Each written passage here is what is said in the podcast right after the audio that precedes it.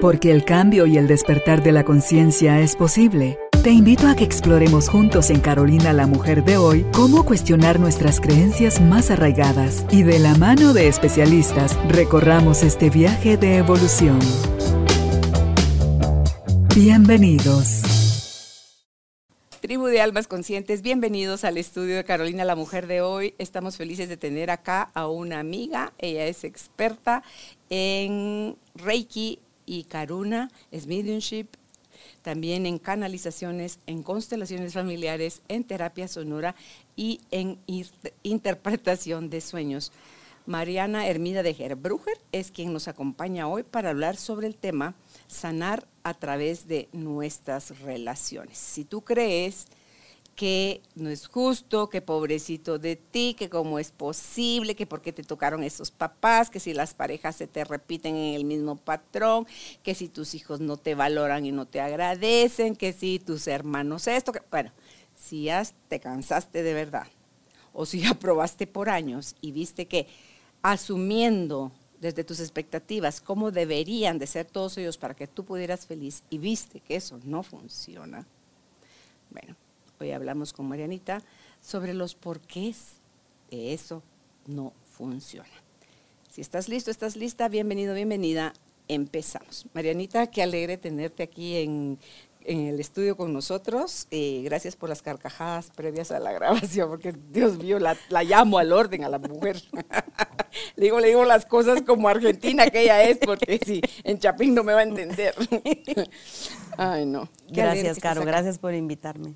Y este tema que uno dice, pero ¿por qué yo tan mala suerte? ¿O por qué yo no tengo amigos? ¿O por qué a mí nadie me toma en cuenta? ¿O por qué mis papás me abandonaron? ¿O por qué? O sea, todo aquello que podemos oír o nosotros mismos a lo mejor lo hemos dicho, hasta el cansancio, Marianita, como una queja de que si las amistades o la familia fueran de tal o cual forma, entonces tú serías feliz.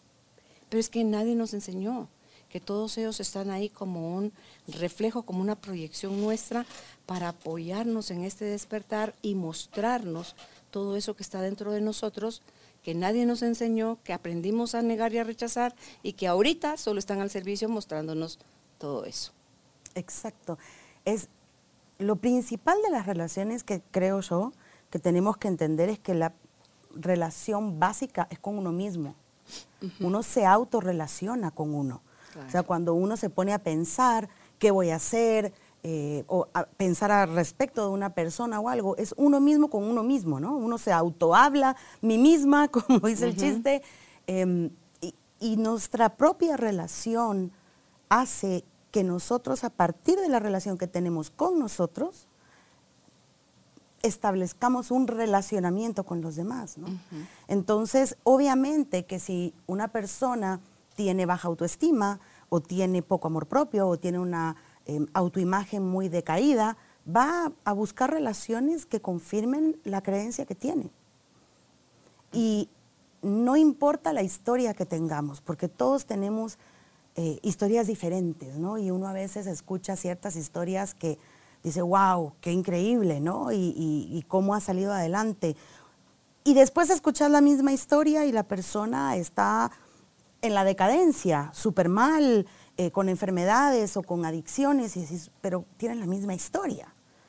O sea, las relaciones que tuvieron pueden haber sido muy similares, pero ¿qué pasa? La autorrelación que tiene cada una de esas personas consigo misma, con el ser supremo, Dios, naturaleza, o lo que cada quien le quiera decir, eh, es la base de, de, toda relación. ¿no? Entonces, obviamente nosotros si nos vamos a poner a enumerar qué grupos de relacionamiento tenemos? Bueno, tenemos desde nuestros ancestros, tenemos mamá, que obviamente pues es una relación súper importante porque estamos adentro, después salimos, eh, papá, hermanos, eh, tíos, familia extendida, eh, después tenemos la, el colegio, ¿no? los compañeritos, los maestros, después tenemos a los compañeros de trabajo, la sociedad, obviamente que relacionarnos es algo que no está en nuestra elección, porque nos tenemos que relacionar por lo menos con la persona que nos trae al mundo, ¿no? O sea,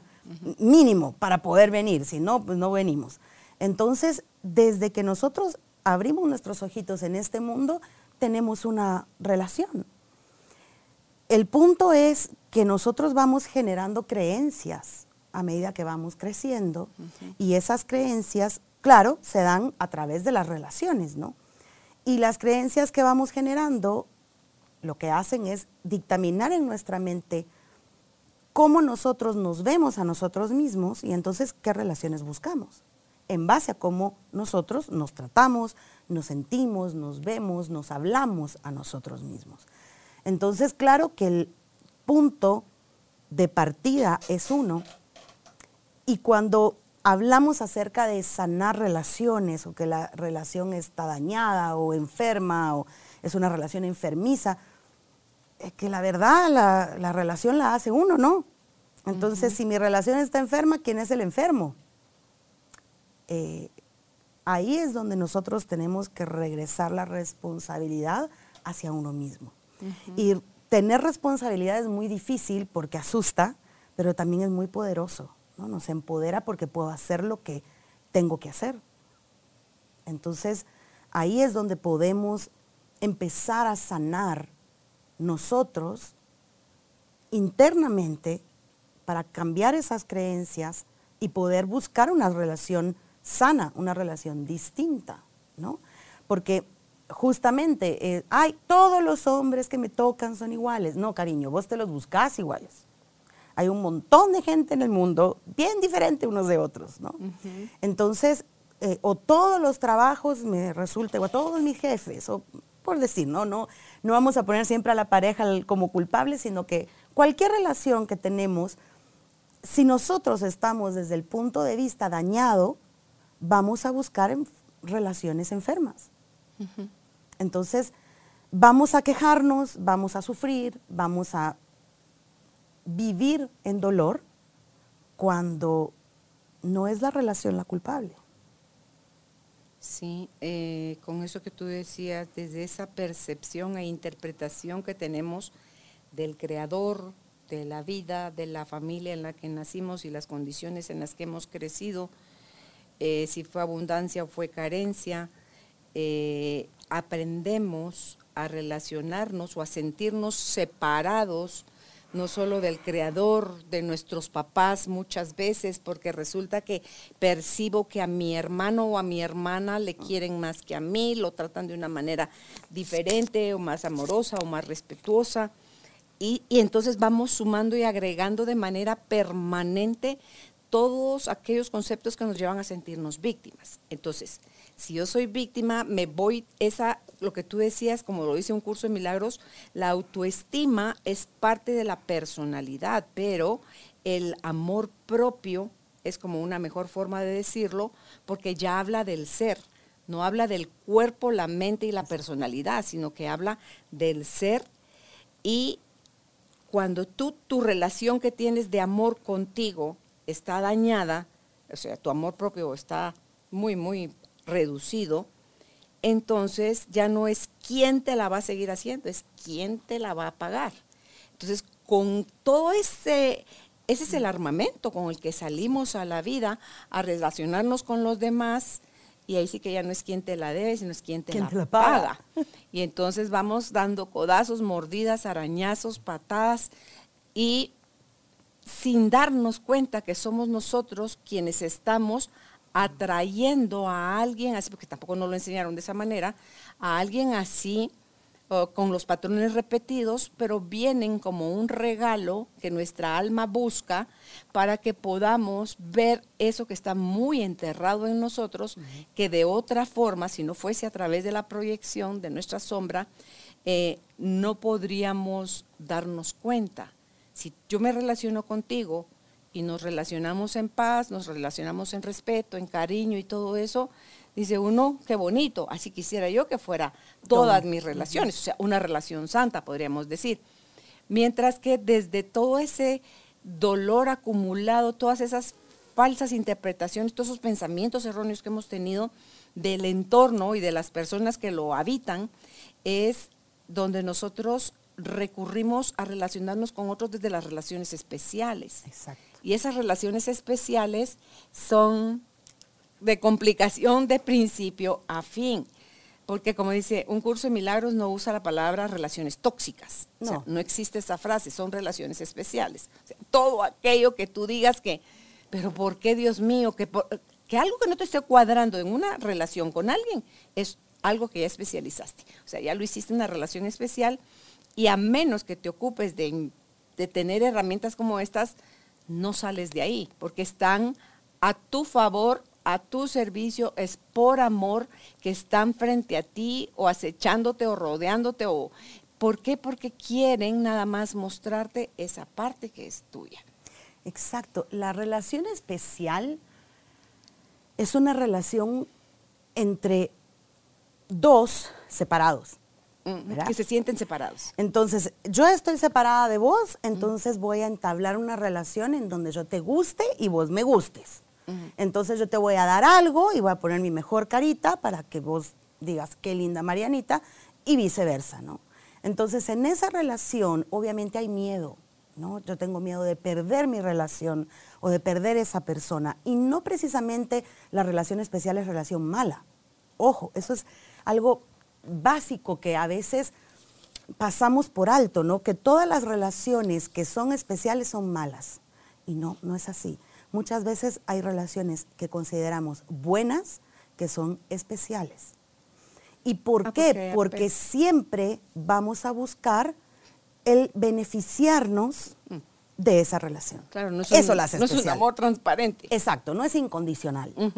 Una relación santa es una relación en donde no busco nada del otro, simplemente compartir y, Darte, ser. Y listo, ¿verdad? Estar ahí los dos juntos y qué alegre. Entonces, el punto es, si nosotros tenemos una relación especial, que es la generalidad de las relaciones que uno entabla, eh, vamos a buscar cómo agradar al otro, para que ese otro me dé lo que quiero o lo que necesito. Para que no te deje, no te rechace, no te ataque. Sí, para que me trate bien, para que diga que soy linda, para que me dé likes en el TikTok o lo que sea, ¿no? Entonces, vamos buscando edificar relaciones que en realidad me alimenten mi carencia. Eso es una relación especial, aunque sea buena.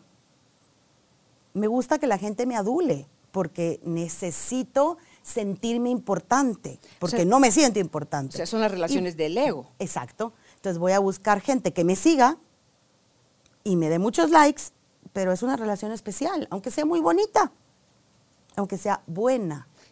Sí, pero que haz una acción que no vaya acorde a lo que esa persona está, tiene expectativa tuya porque ahí mismísimo te mandó a la fregada. Exacto, al día siguiente sos el diablo, ¿verdad? Y la santificación de una relación es cuando nosotros no tenemos expectativas sobre el otro y podemos amar al otro incondicionalmente, o sea, me des o no me des, te amo. Seas como seas, te amo. Em, no importa qué. Y creo que la aclaración más importante es que nosotros muchas veces tenemos una ideita errónea de tengo que sanar la relación, entonces me tengo que amigar. ¿Verdad? Esa es una idea muy común.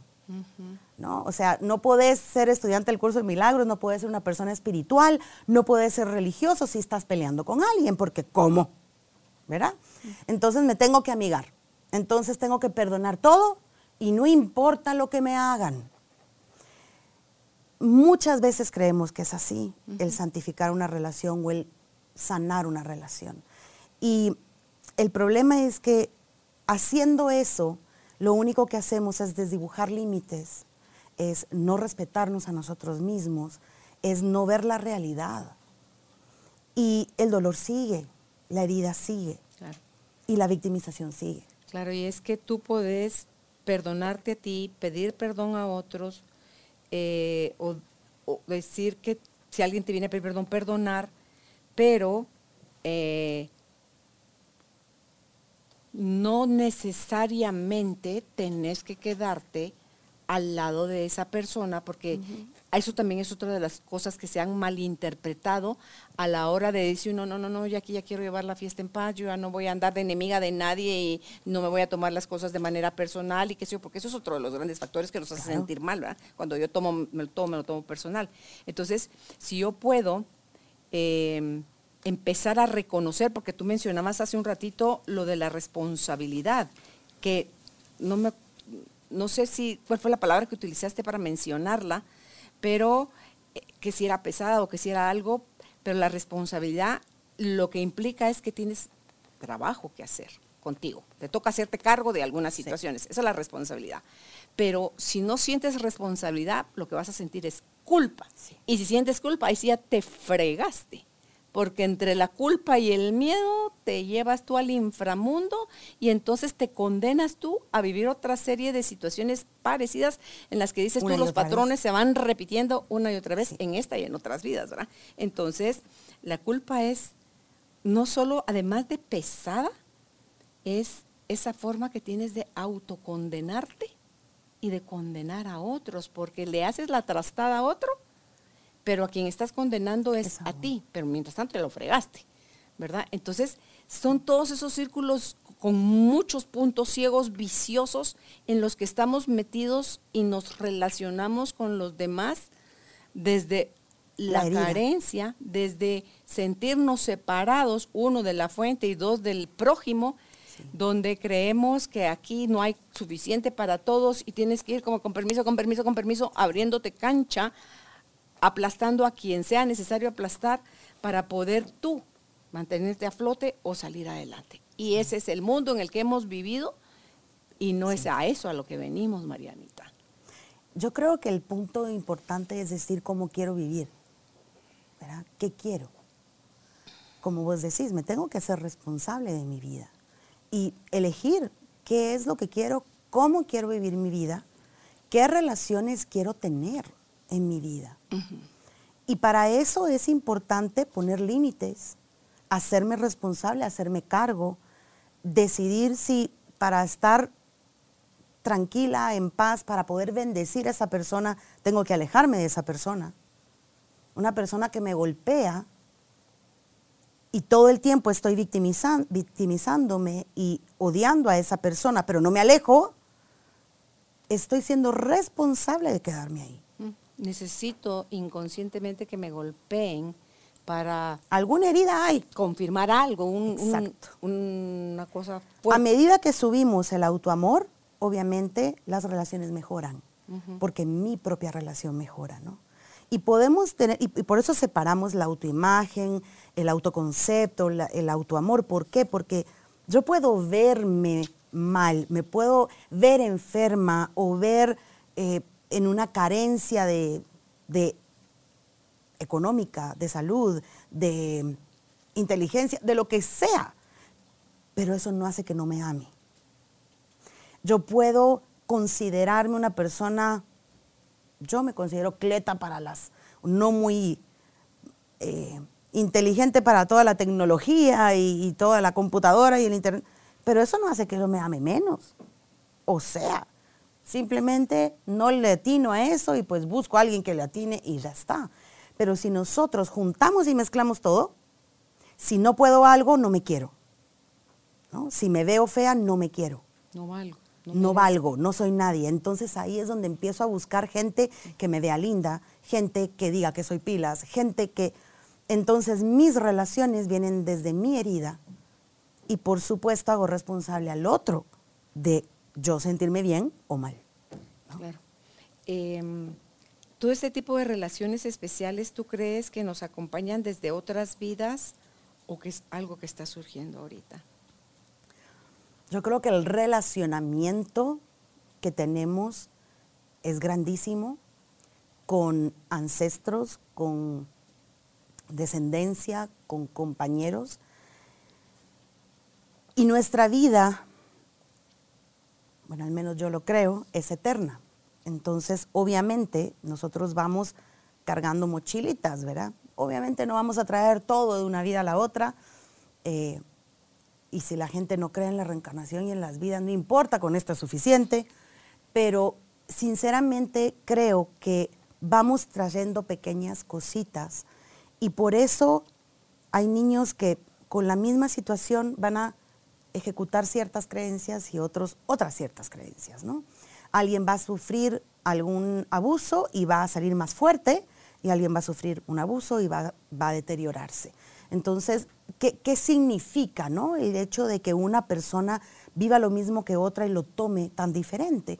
Pues para mí es esa acumulación, ¿verdad? esos foldercitos que tenemos guardados en la memoria RAM que, que traemos de antes. ¿no? Hay gente que uno lo puede ver, que uno dice, Ay, pero esta persona todo lo entiende, qué tranquila vive, como que, verá, fuera un alma vieja, dice uno, ¿no? Y, sí, eh, es así, hay personas que están como más entrenadas en la vida que otras.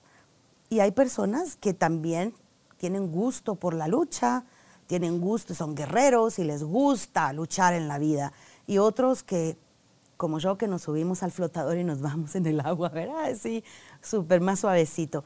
También es el gusto de cada uno, ¿no? ¿Qué es lo que quiero? Por eso hay que preguntarse, ¿qué quiero? Sí, es, no es tanto lo que te sucede, sino lo que haces con eso que te sucede, lo que aliviana o pone más cuesta arriba con rocas y espinas tu camino. Es lo que tú eliges hacer con eso que te pasó. Entonces, eh, estas personas que tú decías que se adaptan más fácil y que van más livianitas flotando en el flujo de la vida, es o porque son un alma vieja o porque no necesitan en este trayecto experimentar la vida de formas tan duras, Marianita. Pero ya es como que algo que, traes de, otras, de otras vidas, porque con esto que explican, que está, ¿ves cuánto tiempo nos han puesto el famoso iceberg? Este trozo de hielo flotando en el agua, que solo ves una pequeña porción y toda la parte más densa, más grande, está debajo del agua. Entonces dicen, que es ese 4% nada más el que se sale y el 96%, lo que está debajo del agua, para hacerlo a través de un dibujo y que se entienda, ese 96% es nuestro subconsciente y eso que está sobre el agua es nuestro consciente. O sea, eso es lo poquito de lo que podemos darnos cuenta si somos avispados y si no andaremos en el 1. Ajá, Entonces, sí, sí, sí. entonces dice... Un Titanic total. entonces, que en este 96% que está debajo del agua, o sea, en nuestro subconsciente está el subconsciente individual, lo que a ti te ha correspondido vivir y has interpretado y hecho con lo que te ha pasado. El subconsciente familiar, o sea, lo que viene de tus ancestros, o sea, de tus papás para arriba, viene esa carga también dentro de ti, todo lo que no está resuelto. Bueno, y también dones y talentos, está ahí la información. Y el colectivo. Entonces, esos tres, échate esos tres subconscientes y es como buscar una aguja en un pajar. Entonces no se trata de ir a lo loco y ver cuántas agujas encuentras en el pajar, sino que es qué te está sucediendo hoy, aquí y ahora. Es salud, es economía, es malas relaciones, es qué es lo que no estás, qué estás acusando de, ¿por qué a mí? Y no se vale, ¿y hasta cuándo? ese es el foco rojo encendido de decirte, eso que te está pasando es el efecto. La causa está debajo de ese trozo, está en ese trozo de hielo que está debajo del agua y ve tú a encontrar de quién, a quién le pertenece, porque eso es la, lo lindo. Pero también creo yo, Marianita, que cuando tú dices, Padre, muéstrame dónde o el Espíritu Santo, pa, te lo muestran. Porque sí te lo muestran, está garantizado que te lo van a mostrar. Y es hasta que tú haces ese vínculo del tú, como tu bisabuela, abuela, papá, un ancestro que coincides en fecha, coincides en nombre, coincides en profesión, coincides en un montón de cosas, de fechas de nacimiento o de muerte, ahí es donde empieza la gente a ver cómo se vienen repitiendo los patrones, ¿verdad? Los programas y que tú hoy no rompiste el plato, pero dijiste en forma de alma, yo cuando cobren la factura de aquellos tres platos que quebraron no sé dónde, a mí me la pasan, ¿sí? Entonces te pasa algo que está relacionado con eso y tú dices, no puedo ser tan loco. No, es que a nivel de alma eso no se ve, porque ahí no existe tal cosa de cosa buena y cosa mala. Exacto. Solo son asuntos pendientes de resolver que un alma dijo, yo le entro porque va a ser un aprendizaje. pero es para mi despertar. Sí, por supuesto, mi vida, esto es para que tú despiertes. y ahí tengo levantar la mano. Voy. Ahí voy. Sí, pero bueno. Entonces, de eso se trata esta escuela llamada vida. Sí, y es, es increíble cómo nosotros podemos darnos cuenta de todo nuestro pasado y nuestros ancestros y nuestra historia, no importa el tiempo, no importa la cantidad de vidas, no importa el día de hoy, aquí y ahora, que es lo importante. Y con todo tenemos una relación. Tenemos una relación con el dinero, tenemos una relación con la abundancia, tenemos una relación con el trabajo, tenemos una relación con la salud. no solo las relaciones con otra persona, o sea, la relación es con todo porque somos entes relacionados. Entonces, ¿cómo está mi relación con el dinero? ¿Cómo está mi relación con el trabajo? ¿Cómo está mi relación con la salud? Con la comida. Con la comida, con el... Eh, con los animales, la gente que mata animales a diestra y siniestra, con el planeta, con, o sea, con todo, tenemos una relación, con todo, con todo lo que uno piense, tiene una relación. Y esa relación puede ser como lo explica el curso de milagros, santa o especial. O sea, puede ser una relación de miedo-beneficio o una relación de amor, en donde fluye el amor y se comparte. Entonces, Al final es esa, pero entre tanto, en esta dualidad, buscamos entre el miedo y la culpa, el ego toma las riendas de tu carroza y entonces vaya y pruebe sabroso el, el sufrimiento, porque a eso nos llevamos nosotros cuando tenemos expectativas, cuando queremos tener el control, cuando queremos tener la razón, cuando tenemos, eh, cuando no somos agradecidos, y que lo había notado el otro, cuando las creencias que tú mencionabas al principio, que tenemos y creemos, ah, solo fue un pensamiento al azar. Y dice, para, la, para, para el alma no hay pasado, no hay futuro, hay presente. Y en estas relaciones que tenemos con todo, solo existe el presente. Es que ahorita, aquí y ahora, con lo que estás viendo, oliendo, sintiendo, o sea, para lo que te sirven todos los sentidos, ¿qué estás haciendo? ¿Lo estás valorando, agradeciendo, disfrutando o lo estás rezongando, atacando, juzgando, condenando? Y ahí en cuál de las dos plataformas estás parado, para mí, o estás en el cielo o estás en el infierno. Exacto. Porque es un estado de tu mente. Exacto. Y todo lo que nosotros experimentamos en cada una de las relaciones es algo que está para que nosotros tomemos un juicio que no es un juicio como nosotros solemos hacer, que tomo un juicio y condeno rapidito, ¿verdad? Y, si me gusta, inocente, y si no me gusta, culpable. Es un juicio de elección, es un juicio de discernimiento, es un juicio en donde digo, esta relación no es sana porque no me da paz, porque no puedo bendecir al otro, porque le tengo miedo al dinero si se va, por ejemplo, ¿no? o a mi novio, o a mi esposo, o a mi hijo, o a la comida, o al trabajo, o no importa qué.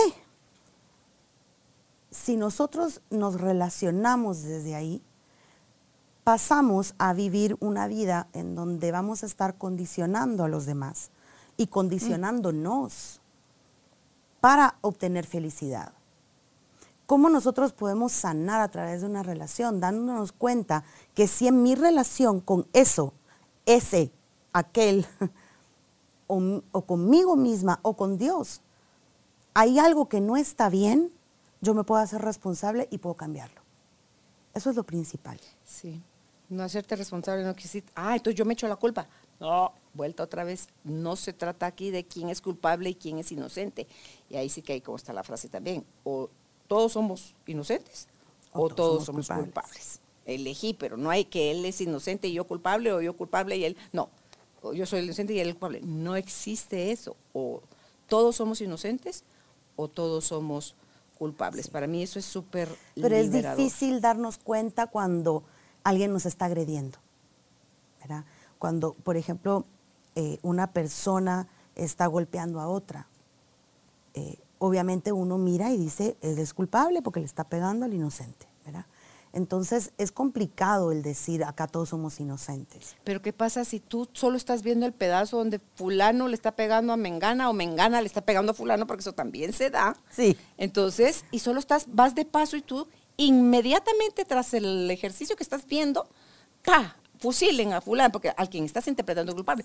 Y sabes tú si fue la otra persona la que está recibiendo ahorita el golpe, la que empezó, la que primero tiró el primer cuentazo, la que ofendió, la que viene desde no sé cuándo fastidiando con la... Yo soy de una persona que decía, a ver, pegame, si tan macho sos, pega. Decía, ¿cómo es posible? Pero todo eso se hace desde el subconsciente. No es pegame para que yo sea víctima, porque eso no lo hacemos, no somos tan locos, creo yo. Pero cuando estamos ya, eh, dice uno, juzgando, porque cuando emitimos una opinión sobre un evento o lo que sea, y lo comentamos sin meterle emocionalidad, es más, ni lo vamos a comentar. Pero normalmente todos los juicios, todas las opiniones que damos sobre algo, traen un poquito de nuestra pimienta y de nuestra sal. Le metemos todavía esa carga que está en nosotros y en nuestro árbol familiar, o sea, que hemos heredado. Si yo soy capaz de condenar a alguien o a algo, es porque yo me siento culpable. Y antes de que tú me culpabilices, yo te culpo. ¿verdad? Mejor yo te condeno, así yo, yo, salgo bien parada. No es cierto, porque si yo te condeno, me estoy condenando a mí o te pones en el, en el foco de condenación. O sea, si yo hoy te condeno a vos, vos mañana me puedes condenar a mí, ¿verdad? Mañana la vida se va a encargar de traerme una experiencia de yo condenar. Para aprender. Para que, acá, con que usted era la linda, pura y Aquí estaba la juez. Ah, bueno. Usted era la inocente, linda palomita, pura y santa. Exacto. Aquí venga, pues le toca a usted ahora estar en el lado del acusado. Exacto. Y es impresionante. Y cuanto más abrimos nuestra mente, Marianita, a poder ver desde otra perspectiva las cosas, nuestras relaciones, más fácil se va a ir dando de reconocer, cuando reconocemos nuestra inocencia, así hayamos juzgado, condenado y esto todo lo que hicimos. No teníamos ni el conocimiento, ni, o sea, estábamos en ignorancia y el ignorante es inocente. Ahí lo dijo Jesús cuando lo estaban crucificando no saben lo que hacen. Perdónalos porque no saben lo que hacen. Entonces, si desde ese desconocimiento hemos actuado, ya cuando te lo empiezan a presentar de otra forma, tú dices, si Daisy, tampoco se trata de que por mi culpa, por mi culpa, por mi gran culpa. Tampoco se trata de eso. Pero entonces tú te tienes primero que perdonar a ti, porque desde ese banquillo del juez, volaste Duro, cabezas grosero grosero, pero te tienes que perdonar para poder, siguiente paso, pedir perdón. No puedes sin sentir, si tú se estás sintiendo ultra culpable, no puedes salir a pedir perdón. Te tienes que perdonar primero a ti, reconocer tu ignorancia, que quiere decir tu inocencia, y entonces decir, ya vas a tener la humildad de decirle al otro, sí, yo te juzgué, sí, yo quise, Sí, yo lo hice con todo mi... Y no era porque te lo merecías, era porque yo estaba interpretando toda esta cosa que me estaba doliendo, no como un espacio para yo sanar y crecer, sino que para un espacio de que por qué para no se vale desgusto, para condenarte. Y cuando condenamos, Marianita, lo hacemos con toda la hazaña. Así es rico. Con toda la hazaña. Condenar es rico porque te libera de tu culpa y se la tira a otro. Pero te condena hasta que te das cuenta, ¿verdad? Porque, a ver, si nosotros nos sentimos culpables, yo tengo una culpa, pero te la tiro a vos, yo voy a ser víctima y voy a vivir en víctima pero vas a y vos vas a ser la culpable tu alrededor, no me y así voy a vivir. Claro, fastidiando el entorno, contaminando el entorno, Marianita. Pero es como quiero vivir, porque es mi elección. Y los que estén a tu entorno son también ahí quieren estar. Claro. El día que uno toma responsabilidad y dice, a ver, momentito, ¿qué me importa lo que haga Carolina? ¿Qué me interesa a mí si le gusta, no le gusta, si viene, no viene? que haga lo que quiera, porque yo, que me hago responsable de mi vida, voy a hacer lo que quiero. Y a partir de ahí empiezo a quitar todo el foco de atención que tiene el otro.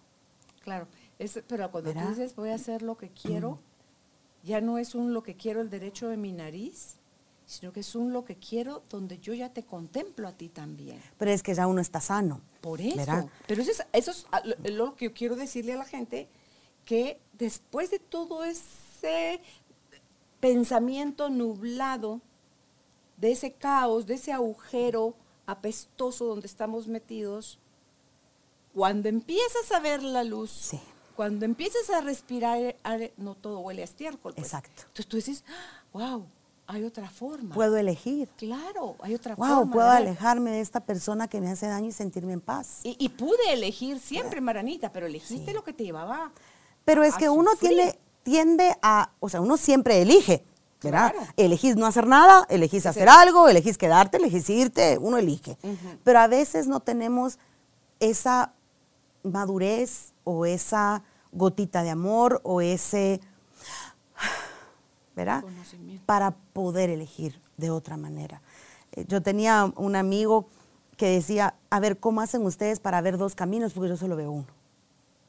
Y es cierto, a veces no vemos esa otra opción. Y no está mal, simplemente no la vemos.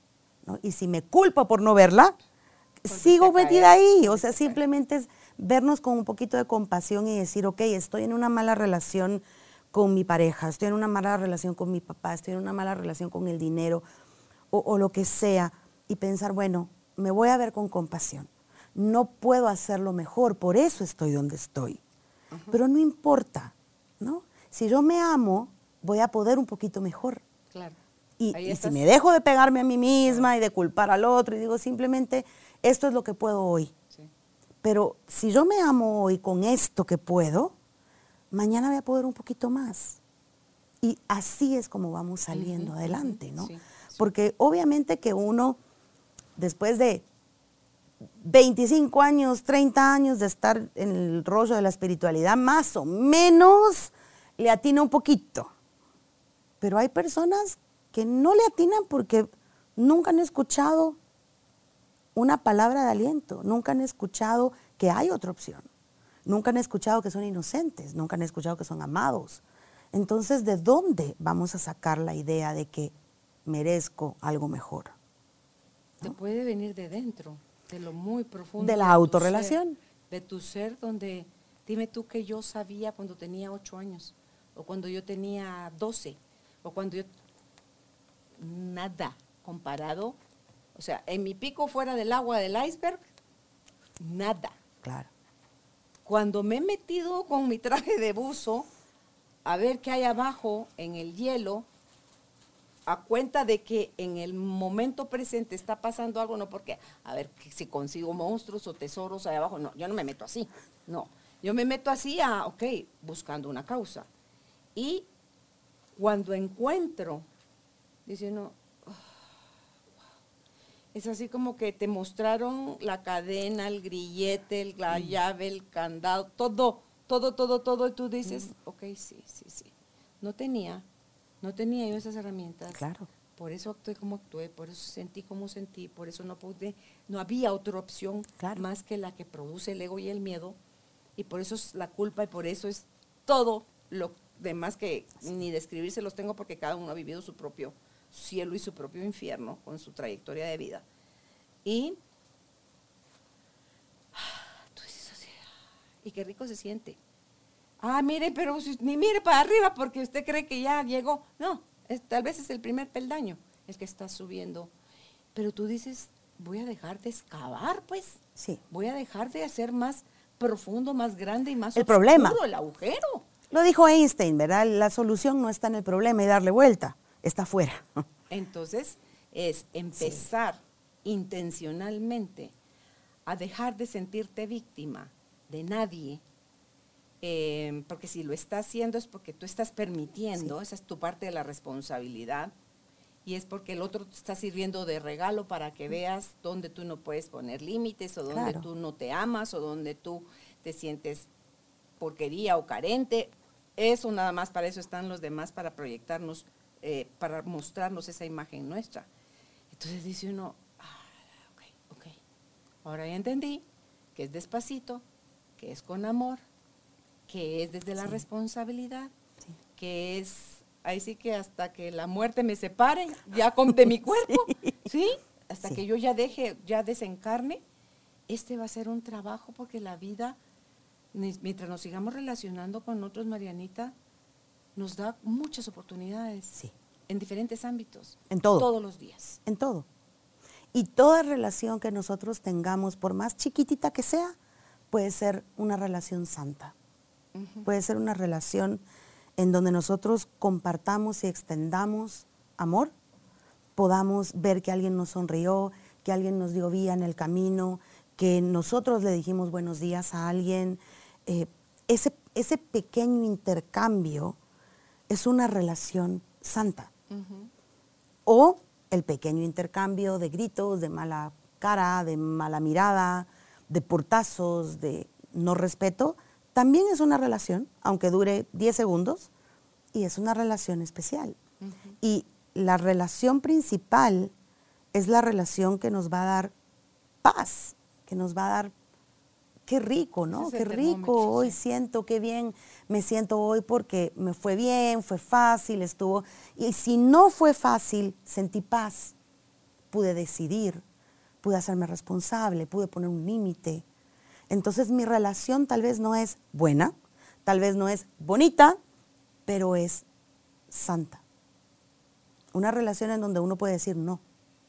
Claro, es que una relación santa ya no vas a estar ni en comparación de esto con aquello, ni en carencia, sino que en gratitud de lo que sea que esté sucediendo, lo valoras, lo aprecias, no lo juzgas, lo aceptas, lo que por ahí te provocó un piquetazo, es tuyo, porque la otra persona no está sintiendo el piquetazo, lo estás sintiendo tú.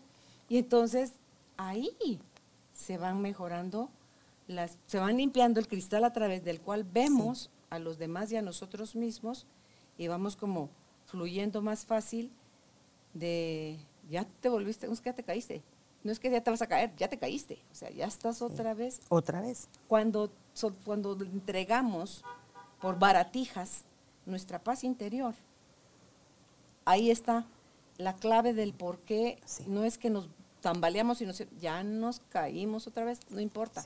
Nos volvemos a levantar y es cuestión de práctica. Si a sufrir y a todo lo, lo que hemos pasado tenemos generaciones y generaciones y generaciones haciéndolo, desarraigar eso es nada más otra vez persistir, pero en otro, en otro camino. El curso dice, ¿no? Decidir una vez más. O sea, nuestra vida está hecha de una decisión tras otra. Si yo decidí hasta hoy A y A no me hace feliz, no me da paz, ahorita puedo decidir B, porque soy libre de decidir. Y esa decisión puede cortar todos los patrones negativos con mis ancestros, puede cortar toda mala relación tóxica, como se le dice ahora, con amigos, parejas, compañeros, familia. Mi decisión en este momento puede sanarme. O sea, la relación no se sana, se sana uno, que uno es el enfermo, no la relación. la, relación. simplemente nos muestra, es como el escenario del teatro, donde nos pone todos los papeles y los roles, y el enfermo es uno, o el sano es uno. Sí, cuando tú dices el enfermo es uno, es ahí el por qué algunas situaciones se repiten y se repiten y se repiten, no en una, en diferentes relaciones. Sí. Sí, porque entonces me abandonaron de chiquita mis papás y después me abandonaron mis amiguitos y después me abandonó mi hermano y después me casé y me abandonó mi marido y después mis hijos se fueron y entonces sufro de abandono a ver, ¿y será que me fui al teatro del abandono o será que es mi enfermedad? Y es lo que tengo que sanar, ¿no? Es tu herida. Exacto. Y tenemos muchas heridas, obviamente no tenemos solo una, ojalá fuera así. Tenemos muchas heridas por tonterías que pensamos y que creemos, y por eso tenemos muchas relaciones. Revisa las creencias y ahí te vas a dar cuenta a qué nivel o a qué, de qué profundidad son tus, tus heridas, ¿verdad? Y sobre todo cuando uno dice, bueno, a ver, mis relaciones están re bien, yo me llevo bien con todo el mundo. ¿Verdad? Yo he escuchado muchas personas que yo nunca peleo con nadie, yo me llevo bien con todo el mundo, a mí todo el mundo me quiere y quiero a todo el mundo. Digo, a ver, eso es negación, porque entonces ¿para qué viniste? No, O sea, hasta Jesús le dieron de palo y, y vaya que era buena gente el hombre, ¿no? Entonces, eh, la negación en esto de, no, no, no, yo no tengo problemas, yo todas las relaciones que tengo son geniales, amo a mi mamá, amo a mi papá, amo a mis hijos, amo a mi... Digo, a ver, cariño, andate un poquito como vos decís, ponete tu trajecito y metete un poquito abajo del iceberg, porque entonces acá hay algo que no cuadra, ¿no? Y si no, pues, por favor, danos clases a todos. Yo voy la primera que se apunta es normal que tengamos problemas en las relaciones, porque para eso para tenemos están, relaciones, Para eso están. ¿verdad? Para ver nuestras heridas y poder sanar. Sí, y luego recién aprendía también que en el caso para el inconsciente, para tu mente, eh, a nivel de figura masculina y femenina, los mayores representantes de eso son mamá y papá, ¿verdad? Para, para un individuo, porque son los que le proveyeron la vida. O sea, venimos de un hombre y de una mujer. Entonces, que no existe en la psique, no existe papá, marido, hijos varones, amigos hombres, jefe hombre, vecino hombre, no. Todo lo que tenga la figura masculina tiene el rostro de papá. Y todo lo que tenga la figura femenina tiene el rostro de mamá. Entonces, si es una jefa, es mi mamá. Si es con una hija, es mi mamá. Si es con una vecina, es una cosa que no tengo resuelta con mi mamá. Entonces es, vámonos a buscar el origen, o sea, la causa de qué no tengo yo resuelto con esas dos figuras. Y ahí se empiezan a deshacer todos los nudos que tenemos de, las- de las, nuestras relaciones femeninas y masculinas. Sí, yo en ese caso creo que sí se extiende un poquito más allá, eh, pero esta es mi creencia. Eh, obviamente considero igual que tú que la relación primordial o primaria es mamá y papá, ¿no? Porque justamente de ahí venimos, 50-50. Y son los que pues, nos crían, ¿no? O por lo menos dieron su parte para que saliéramos en este cuerpo. Pero sí también tenemos relaciones subconscientes con abuelos, bisabuelos, eh, etcétera, ¿no? Como vos decís, tengo tal vez un don del bisabuelo o tengo un patrón genético o recesivo de un tío eh, que no conocí porque No, falleció, sí, sí, sí, sí. etcétera, ¿no? Pero es a nivel relacional, que te digo yo. A nivel A relacional, nivel de relaciones. O sea, cómo te, te llevas y fluyes o te bloqueas con la figura masculina y con la figura femenina. claro, porque de dónde surgen las creencias que formamos nosotros de uno a siete años de mamá y papá, de donde nosotros crecemos, ¿no? De nuestro papel mamá y papá. nuestro figurita mamá, nuestra figurita papá. Y de ahí nosotros generamos nuestras creencias. Sí, y fíjate que alguien puede decir, ah, no, pero yo, yo sí eso no, porque yo ni conocí a mis papás, ni sé quiénes son mis papás biológicos. Usted no lo podrá saber con nombre, y- pero en, en su 50-50. ADN, En su ADN, ahí están. Usted Sí. trae la carga de ellos y todo lo que sea que a usted le ha tocado experimentar, lejos de ellos, que no le ha gustado, le aseguro que a ellos les va a echar el muerto. O sea, Claro. ellos Y a con, y con, con mayor culpa, porque encima me dejaron, ¿no? Entonces son más culpables. Y a veces al revés, ¿no? Como mejor me hubieran dejado para darme esta vida, ¿verdad? Es, Ah, ¿Habla el curso o algo, Marianita, o qué opinas tú sobre las almas gemelas? Las almas gemelas, a ver, si nosotros somos uno, todos son nuestras almas gemelas. Solo ¿no? existe el uno. Entonces, obviamente que aquí, en este plano, sí vamos a tener preferencias. ¿no? Yo, por ejemplo, cuando estaba en sexto grado, no jugaba con los de primero, porque qué chiquitos.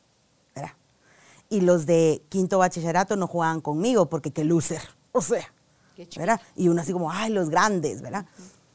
Eso no significa que no éramos todos alumnos del colegio, ¿sí? Nosotros tenemos, vamos a, a tratar de explicarlo, un núcleo único unido a todos los núcleos de los demás. Todos tenemos ese mismo núcleo, todos tenemos esa misma luz, todos somos exactamente lo mismo. Todos somos, yo siempre lo explico, con pizza, todos somos una pizza, pero cada uno es un pedazo. Entonces a un pedazo le echamos chile, a otro pedazo le pusieron sal, a otro pedazo le pusieron aceitunas, a otro pedazo le pusieron eh, pimienta. Eso es nuestra aquí. Nosotros aquí tenemos gente favorita y gente no favorita, cosas que nos van a gustar con otra gente y cosas que no nos van a gustar, punto, ¿no? Como el gusto en la música, como el gusto en cualquier otra cosa. Eso no hace que no seamos uno. Entonces, el alma gemela, más bien creo yo que es un gusto. Una identificación. Una identificación, ¿no? Que, ay, ah, vos sos de mi clase, sos de mi promo, nos grabamos juntos, ¿no? Pero no es el uno, obviamente que no. ¿no? Eso porque el uno no es divisible. No es divisible, porque es uno. ¿No? Hay, hay una, una, canción muy linda que dice, el amor, eh, el camino del amor es tan chiquito que solo cabe uno. ¿no? puedo ir con mi pareja, no puedo ir con mi mamá, no solo uno, porque todos somos ese uno. Entonces, al fin y al cabo, mi alma gemela, pues sos tú, es ella, es él, mira, todos somos alma gemela. ¿Por qué? Porque somos todo uno. Pero como nosotros no nos vemos como una integración, como nos vemos separados, pues vamos como escogiendo esa alma que sí me gustó como alma gemela. Pero en realidad cualquiera tendría que ser mi alma gemela, ¿no? Claro, desde la mirada del uno, sí. Todos somos uno. Em, aquí pone Judith, las relaciones karmáticas. Las relaciones karmáticas, lo que hablábamos, Caro, ¿no? Esto de que traemos de nuestros ancestros, que eh, como vos decís, a ver, a la tía Julita se le quedó trabado el, ah, yo me apunto. Yo, yo me apunto, no tengan pena, en tres vidas yo vengo y les soluciono este punto. Tranqui, ¿no? Entonces, todo bien. Son nuestros contratos ¿no? que escribimos y que nos apuntamos a hacer. Eh, no todos son malos, por supuesto. Hay muchos que son buenísimos, ¿no? Vienes a ser benefactor de algunos. O sea, mi abuelo era medium y yo dije, yo me apunto. De otros? ¿Sí? Yo me apunto, yo voy a ser igual que vos, gracias por pasarme tu don. O sea, cada uno se apunta a lo que quiere claro. y se puede desapuntar en el momento que quiere también, no pasa nada, nadie se enoja. Pero el punto es que eh, las relaciones karmáticas muchas veces son conciencia y responsabilidad poscuerpo. ¿Se entiende?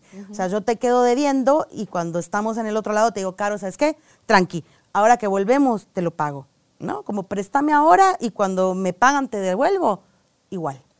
Entonces muchas veces eso que no entendemos o que vemos como karmático o que vemos como una, un peso tan duro, mm. muchas veces estamos simplemente nivelando la balanza en la eternidad y no en el pedacito. Yo creo que se ha interpretado más lo del karma como las deudas pendientes como castigo y vaya, ahora usted hizo, ahora le toca recibir. Pero también es bueno el karma. El karma simplemente simboliza la mochila que me traigo acá. Pero también tienes el dharma. El dharma es aquí. Sí, pero el dharma es todo aquello que también viene a tu favor. Claro. Que es tus puntos ganados, digamos, tus casas, sueldos, puntos, es, es algo Gané la lotería. Sí, es algo que está a tu favor, el Dharma, y se ha visto como que el karma es tus deudas y el Dharma tu, débito y tu haber, ¿verdad? O sea, tu, tus depósitos y tus Como lo querramos ver, relaciones dharmáticas, entonces relaciones karmáticas, no importa, lo único importante es darme cuenta que toda relación que tengo hoy, aquí, es mi responsabilidad, es mi decisión sostenerla. No puedo hacérmela, ay, es que es karmático de otras siete vidas y le debo esto. No. No. Eso es excusa y algún beneficio yo estoy teniendo de esa relación. Sí, y, y si quiere uno saber más y conocer más qué viene sosteniendo de los programas o de los asuntos que nuestros ancestros no pudieron resolver y que nosotros en un acto generoso de amor dijimos yo me apunto por ti bisabuela o bisabuelo o quien sea, em, uno viene y dice, ok, aquí estoy. ¿Cuáles eran las deudas de mi bisabuelo? A ver. pues ahí le van. Pasen las facturas. Así como cuando juntábamos facturas, así es, pásenme las facturas Sí. y vamos a ver en este momento, con las herramientas que tengo, con el amor que tengo, con la conciencia, el nivel de conciencia que tengo, qué facturas se me antoja. Porque también a veces es bonito y, y es hasta alentador decir, hoy me siento que puedo hacer esto. Hoy puedo sanar a través de esta relación con esta persona y no tengo que salir corriendo. ¿no? Hoy puedo. Y muchas veces es uno mismo, Caro. Tanto le echamos la culpa al bisabuelo y, y Eso soy yo le- misma, eso ¿verdad? decía yo a mi profesor de ahorita de la maestría.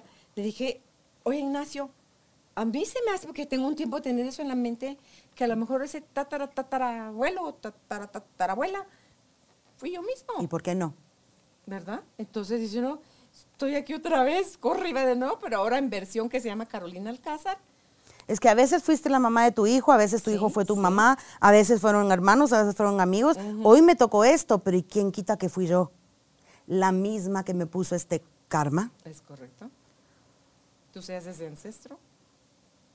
Entonces, es bonito tener toda esta información, Marianita, porque es, ah, entonces ya tengo que guardar el látigo, Sí. el- el- la guillotina con la que vivo volando cabezas, porque en primer lugar, el 96% de las causas están debajo del agua y solo tenemos acceso al 4%. Y desde ahí somos los jueces más duros Sí. y severos que hay sobre la tierra Total. por sentirnos separados, Marianita. Sí. Y el 100% está acá, porque el iceberg entero está acá adentro. Ah, para mí está aquí. Ah, Está acá. Los juicios no salen del corazón, salen de la mente. Sí, ese ¿no? 4% es el que sale de aquí. El que tira bombas Claro. nucleares está aquí en la mente. Somos Pero yo creo juzgones. que lo demás está aquí y- sostenido en tu archivo y te sueltan como, ahí va otro globito. Un globito. Otra burbujita, como estamos hablando de agua. A ver qué hace esta chatía con esta burbujita. Entonces, Y también dependiendo de la creencia que nosotros forjamos, de cómo crecimos en nuestra mente, es ese globito cómo lo vamos a tomar, ¿no? Hay gente que dice, es que como en mi vida pasada me clavaron un puñal en el hombro, no puedo mover el brazo. Y otra gente te dice, es como en mi vida pasada me clavaron un puñal en el hombro, tengo mucha fuerza en este brazo. Cada uno se hace responsable de su historia y decide. o la experimenta. Yo sí vi en uno de los cursos de AIT con Asha Clinton, eh, precisamente ahorita que pones tú ese ejemplo, salió esto, era una persona que tenía años, cuando digo años, eran muchos años teniendo un dolor muy fuerte en la espalda y a médicos y a tratamientos y a todo, y el dolor no se quitaba. Entonces se hace una regresión. Y ahí es donde sale que había sido muerta en batalla y que había por una lanza, había sido atravesada por una lanza, por la espalda. O sea, esa traición, ¿verdad? cuando te matan, porque es lo mismo que te maten de frente que que te maten por la espalda. Entonces se hace todo el proceso y la mujer Se le quitó. Se le quitó.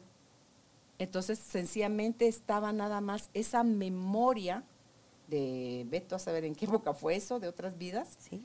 en donde ella era un guerrero y había sido muerta en, en batalla por atravesada por Bueno, es un excelente ejemplo de cómo arrastramos una relación a través del tiempo y el espacio y decidimos sanarla en cualquier momento. Una relación no sana solo, ay, le voy a ir a pedir perdón y me voy a amigar. Y si la persona se murió, ¿qué hago? ¿Cómo sano? No importa el tiempo, no importa el espacio, no importa si la persona está o no está. La sanación es en uno. Sí. ¿Y sabes por qué? Porque lo único que existe es el presente. El pasado ya no existe, el futuro no existe tampoco, lo único que existe es el presente. Y el vínculo que nosotros tenemos, ante todo con los desencarnados, y hablando de ancestros, con los desencarnados sigue, Marianita. Claro. Y si estás en guerra con ellos, los sigues condenando así estén dos metros bajo tierra. Y si estás en amor, puedes seguir apegado a ellos de una manera dolorosa, donde no los dejas hacer su transición, porque tú sin esa persona no vives. Entonces, aquí ahora es posible sanar, porque es tal del tiempo, lo único que existe en el tiempo es el presente. Y aquí es donde todo es posible. Y si está en nosotros la voluntad y el nuevo conocimiento de poder querer sanar estas cosas, se pueden sanar. Y si también está en nosotros querer seguir chineando los carbones ardiendo, pues también, se vale. Se puede. También se vale. Pero diría mi mamá, hija, no más no te quejes. Entonces, porque sana con gusto, no pica. Claro, a mí me pasa con mis hijos, ay, qué sueño. Claro, pero anoche en la parranda no se quejaron, ¿verdad? O sea, es simplemente hacerse responsable de mi elección. Yo no me animo a sanar, a decidir distinto, a tomar una acción. Bueno, me quedo donde estoy, pero no me quejo porque pues aquí estoy, porque yo quiero. Me gusta ser víctima, claro, me, o, trae beneficio y aquí me O tal vez no me gusta, pero más vale viejo conocido, malo conocido que bueno por conocer. Me quedo acá. Alguna ventaja me da. Claro. ¿Verdad? No es que me guste mucho, pero eh, ahí voy. Y también se vale. Sí. Sí, solo equivale a que perdimos. Es como que te manden a la U y el año entero te la pasaste fingiendo que entrabas a clases y a tus papás te veían salir de la casa para ir a la U y resulta que la repetiste año nunca entró a una sola clase. Claro, claro. Es, eso equivale, eso siento yo, de seguir siendo uno víctima, Marianita. Es como decir, estamos aquí, este es el salón de clases, la vida, y no quieres Pero lo mejor de todo, Caro, es que uno, me meto a ingeniería entonces hago como que voy, pero no voy. Termino, compro mi título, me gradúo, pero encima me hago mi propia casa. Y después se me cae encima y me quejo. ¿no? Así somos. eso es lo mejor de todo. Porque soy ingeniero. Yo sí puedo, mira, acá está, mi título, voy a hacer mi casa. Y hago mi casa, ¿no? Y después me quejo que se me cayó. No, cariño, eso no se vale. fueron los Por, claro, es que me enseñaron mal, el albañil, ¿verdad? O sea, no, no, no me puedo quejar. Yo me tengo que hacer responsable.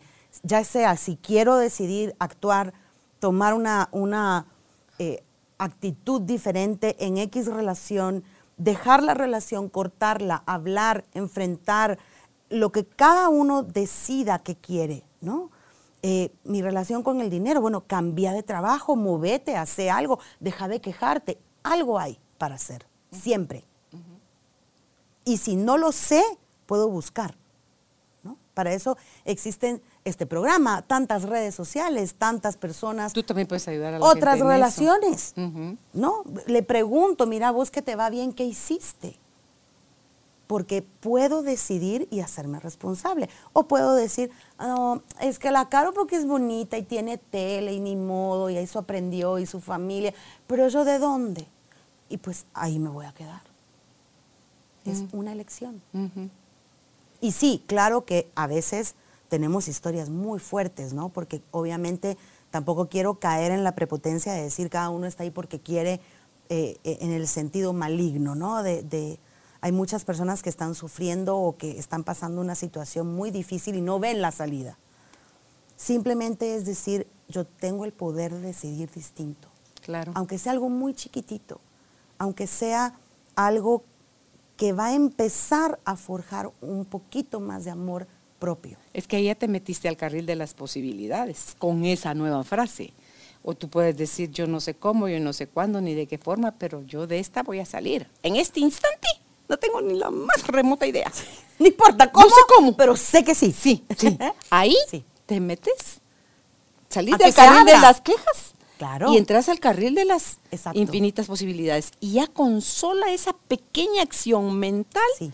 Viene alguien que puede ayudarme o se me aparece alguna persona o alguna em, oportunidad o situación en la que pueda decidir distinto y empezar a salir. ¿no? Sí porque sí, sí es complicado a veces y a mí me ha pasado mil veces que digo, ¿y cómo voy a salir de esto?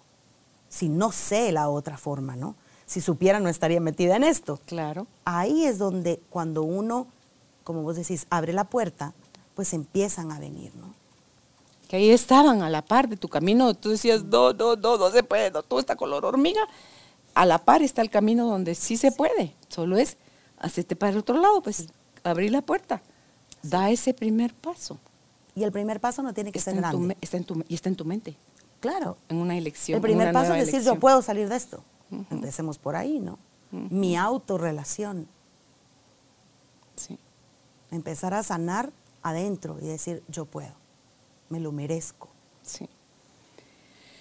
Pues gracias Marianita por haber estado hoy con nosotros conversando de este tema y sí se puede, eh, tú misma o tú mismo que nos estás escuchando o viendo este video, te has topado con situaciones en tu vida en que a lo mejor pensaste, hoy sí, hoy de aquí sí, de plano no salgo, y hoy puedes salir adelante con Álvaro cuando a veces vemos cómo le hicimos a tres menos cuartillo sacar cinco hijos adelante.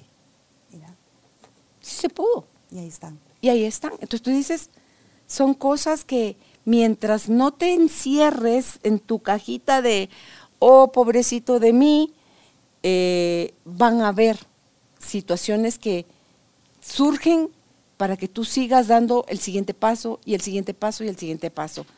Entonces, eh, si crees que no puedes solo, hoy la tecnología nos da muchísimo material. Aquí en Carolina, la mujer de hoy, tenemos muchísimos programas de diferentes tipos en YouTube, donde puedes accesarlos, en Spotify también. Y si tú eres de los que considera que solo no puede o sola no puede y necesita ayuda, Marianita te puede acompañar en esos procesos y a ella la consigues en Facebook como Mariana de Herbruger y en Instagram también está igual. Todo pegadito, todo corrido, Mariana de Herbruger. Gracias Marianita por estar con nosotros. Gracias a ti, Caro. Chao. Gracias por ser parte de esta tribu de almas conscientes. Recuerda visitar nuestra página web carolinalamujerdehoy.com.gt para más información de estos temas y de nuestros invitados. Tenemos más programas, blog, libros, talleres, tienda en línea y material exclusivo para quienes se suscriban. Encuéntranos en redes sociales como Carolina la Mujer de Hoy.